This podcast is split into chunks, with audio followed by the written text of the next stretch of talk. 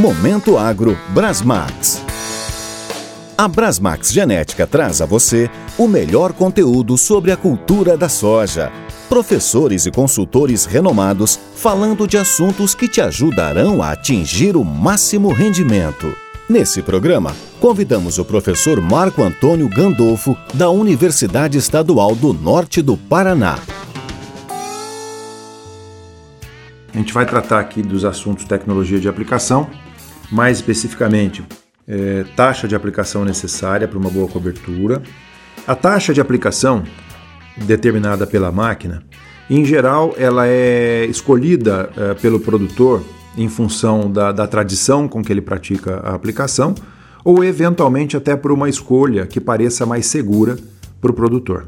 No entanto, a taxa de aplicação ela deve ser uma consequência da técnica ou da classe de gotas que está sendo adotada e o percentual de cobertura do alvo existente no momento da pulverização. Dessa maneira, para uma mesma, um mesmo tamanho de gota, imagina-se que, à medida que a cultura vai se desenvolvendo e aumentando o índice de área foliar, a taxa de aplicação também terá que ser é, elevada é, proporcionando sempre uma cobertura mínima do alvo. A variação da taxa de aplicação em função do, do aumento da área foliar ou da adoção de, de, uma, de uma classe de gota diferente, ela deve ser é, realizada com alguns critérios.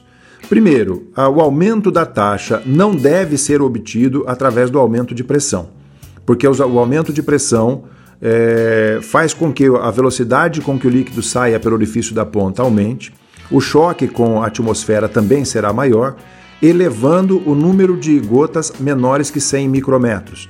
Isso induz aquela aplicação a um maior, maior risco de perda, elevando as perdas por deriva e por evaporação. Uh, então, o aumento da taxa deve ser obtido pela redução da velocidade da máquina, preservando a mesma pressão no circuito hidráulico, ou pela substituição da ponta por uma ponta de maior vazão. Para isso, a, as empresas é, que fabricam essas e disponibilizam essas pontas de pulverização é, têm em seu catálogo uma diversidade muito grande de cores e de vazões que podem ser usadas e adotadas em diferentes velocidades da máquina, obtendo uma aplicação segura em qualquer situação de, de taxa ou, ou de, de velocidade que essa máquina se desloca. A deriva ela é uma é, a deriva é caracterizada como o transporte do produto para um local indesejado. Ela pode ser dentro da área de aplicação, quando, por exemplo, se, se propõe a fazer uma pulverização nas folhas e essa, e essa gota, por alguma razão, chega ao solo. Sendo o solo um local indesejado, caracteriza uma forma de deriva, chamada a endoderiva. Porém, a forma mais prejudicial e que mais tem sido é, discutida e considerada nos programas de qualidade e segurança de aplicação é a exoderiva, é aquela onde a gota é levada para uma área fora, para um local fora da área de aplicação. Essa deriva ela é mais é, perigosa no sentido de contaminação das áreas vizinhas, contaminação de rios, contaminação de outras culturas, de pasto, por exemplo, e animais, e ela tem que ser é, trabalhada com um pouco mais de cuidado para que não aconteça em níveis que sejam prejudiciais ao ambiente. Entre as formas de controle de deriva, a mais adotada é, e mais simples de ser obtida é a seleção de uma ponta de pulverização que minimize o risco de deriva, reduzindo o percentual de gotas menores que 100 micrômetros e aumentando o diâmetro volumétrico médio daquela pulverização, ou seja, aumentando o tamanho médio das gotas, que obviamente gotas maiores são mais resistentes à deriva, diminuindo esse risco. Uma outra forma de minimizar o potencial de deriva é a, a utilização de produtos específicos para esse fim. Esses produtos são adjuvantes que têm capacidade de minimização desse, desse risco de deriva, é, reduzindo o, o percentual de gotas menores que 100 micrômetros. Então, alguns produtos, quando misturados à calda, eles diminuem a produção de gotas muito finas, o que obviamente aumenta a segurança daquela aplicação e reduz uh, o risco de contaminação fora daquela área. Uh, uma outra forma de, de, de, minimização da deriva é a escolha do momento correto de se fazer aquela pulverização.